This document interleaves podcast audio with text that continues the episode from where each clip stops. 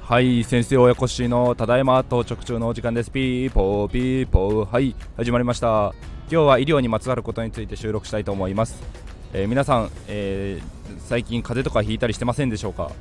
一時期はコロナが大流行していましたが一旦ちょっとだけ下火になりまして今はインフルエンザがですね秋からずっと流行り続けていて冬の今でももう猛威を振るっているという状況ですね。皆さんの周りでもインフルエンザにかかってしまったよと自分もかかったよという方がいらっしゃるんじゃないかなと思います。そこでインフルエンザかもしれないという時、まあ、熱が出そうだとか喉が痛いっていうところから症状が出てくることが多いんですけども、まあ、他の症状としては体の節々ももがだるいとか膝が痛いとか肘が痛いとか肩が痛いとかそういう関節の症状が出ることが一般的なんですけども喉が変だなと思った時のこれちょっと誰でも身につけれる知識があるんで一つお伝えします。あのー、喉をですね懐中電灯でもいいですし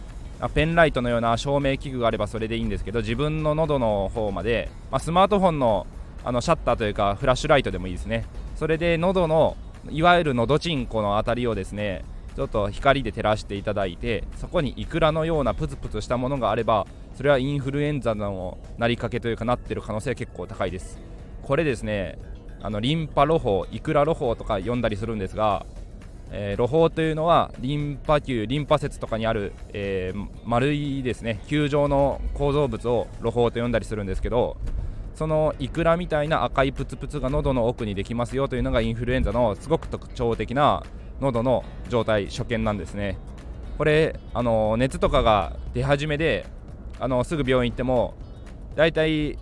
例えば朝熱が出ましたという状態で仮にインフルエンザ発症していたとしても昼とかに検査行ったところでなかなか、えー、インフルエンザの診断がつかないっていうかですね検査キットのその検査の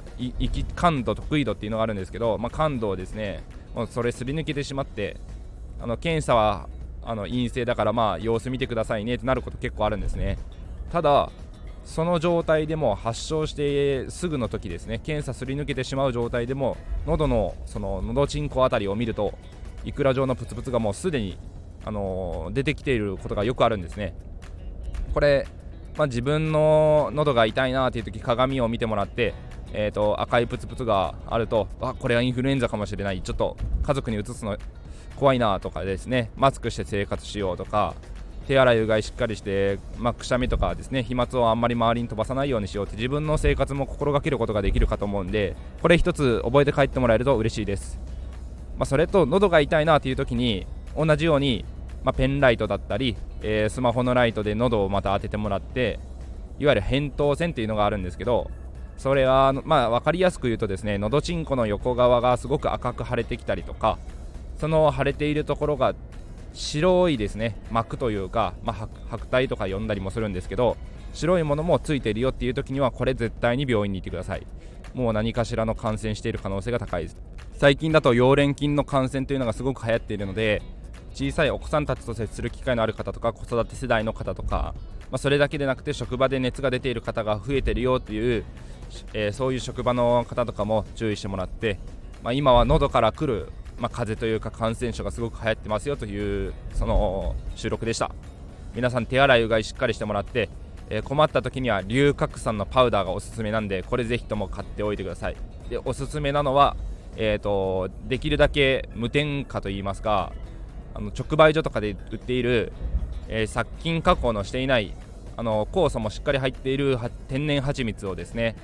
えー、ちょっとお湯で溶かしてもらってその龍角散パウダーを入れてえー、ちょっと喉を潤わせながら飲むと。ほんとごく少量のお湯でいいんでそれは結構効きますね。蜂蜜は昔からも東洋の方で、えー、咳だったりとか、まあ、風邪の炎症を鎮めるというのでよく使われている食べ物なのでぜひともこれやってみてください。